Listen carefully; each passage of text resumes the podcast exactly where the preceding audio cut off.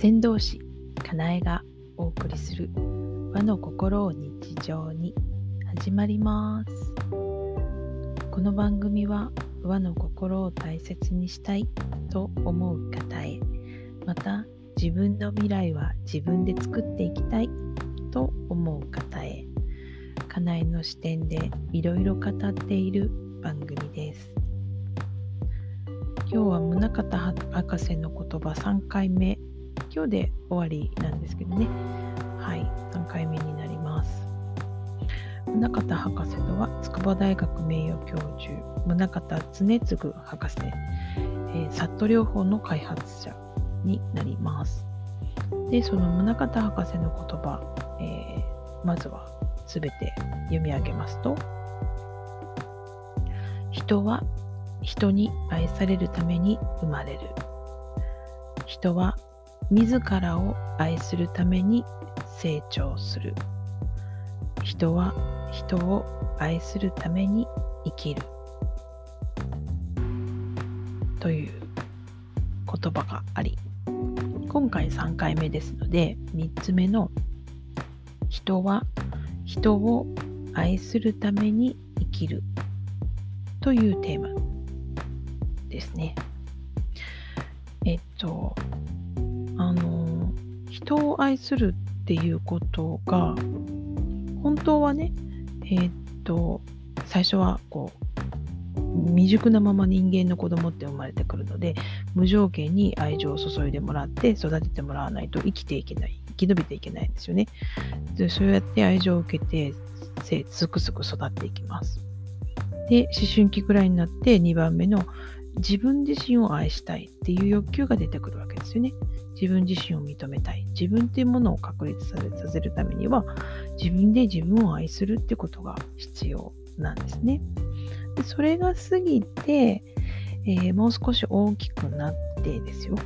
独立して一人で生活ができるようになる頃になると、次は人を愛することっていうのが始まっていきます。えー、自分自身の家族っていうものを作っていくっていうふうにあの成長していくので人を愛するっていうことが始まっていきますよね。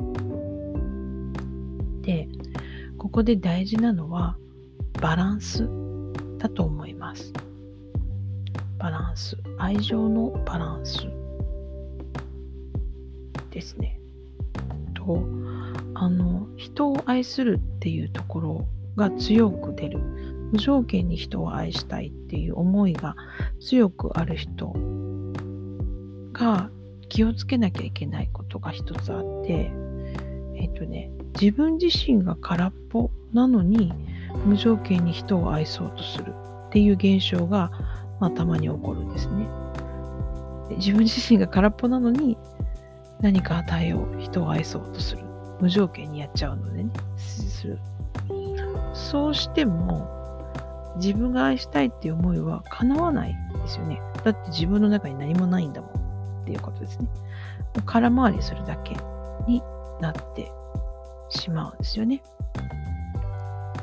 大体人を愛したいっていう思いが強い人っていうのはよくあるあるであの他人からこんなこと言われませんかって聞くとあるっていうのがね、あのあなたその人のことをやるよりままず自分のことをやりなさいって言われませんって言ったら よく言われますって言って笑ってますよね。なので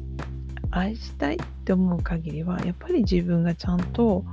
満たされてないと人を愛したいという思いがちゃんと叶わないですよね。なんかこう愛したいっていうふうに愛情が人に向けようとしているんだけれども実はその裏の気持ちは自分が愛されたいっていう思いだったりするっていうこう矛盾したものを抱えている人っていうのもなんかまあおられるかなっていうふうに感じることはあります。さてあなたはどう感じられるでしょうか？そういう覚えがあるなとかああそういう人周りにいるなとかあるかもしれないですね。そういう時は人を愛するの前にちゃんと自分を愛する。もしくは自分が愛される。とにかく自分を満たしてあげるっていうことのを先にやった方がちゃんと人を愛せるんだよっていうふうに言ってあげるといいのかなって思います。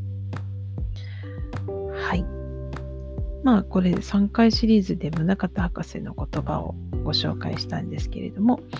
さてあなたはどう感じられたでしょうか？もしよろしかったらボイスメッセージお待ちしています。ではまた先導しかなえ